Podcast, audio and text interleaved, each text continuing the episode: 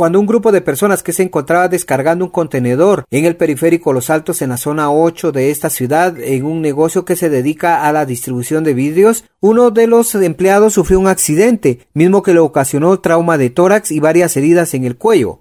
Bomberos lo trasladaron a la emergencia del Seguro Social en la zona 5, donde falleció previo a su ingreso. Sergio Pac del Campo Escuela de Bomberos detalla. Al llegar al lugar se encontró al señor José Otoniel al Alvarado Pascual de 36 años dentro de un furgón donde según compañeros estaban descargando vidrio.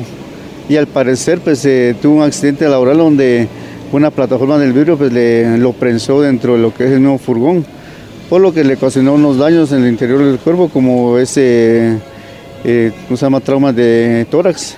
Y tenía una herida consultante en lo que es el cuello y fue trasladado al hospital, se llama lo que es el Alex, donde a la entrada de su ingreso, pues eh, dicha persona pues, falleció en el lugar, por lo que se tuvo que llamar a lo que se llama al Ministerio Público para sus, trámites rigores.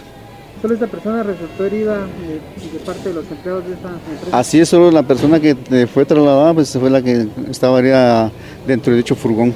¿Recomendaciones que se dan para este tipo de bueno, sí, las empresas que tendrían que tener eh, bastante conocimiento en, en lo que es el, área donde trabajan y protección personal. ¿Alguna maquinaria que tenían dentro de la misma que estaban utilizando?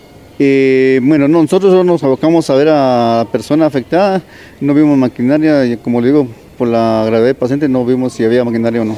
¿Ya sus compañeros ya lo tenían auxiliando o cómo se encontró? Pues fíjese que al parecer dicha persona está atrapado dentro de la plataforma de, vidrio, por lo que estaban quebrando el vidrio para poderle eh, liberar una de sus extremidades que tenía atrapada.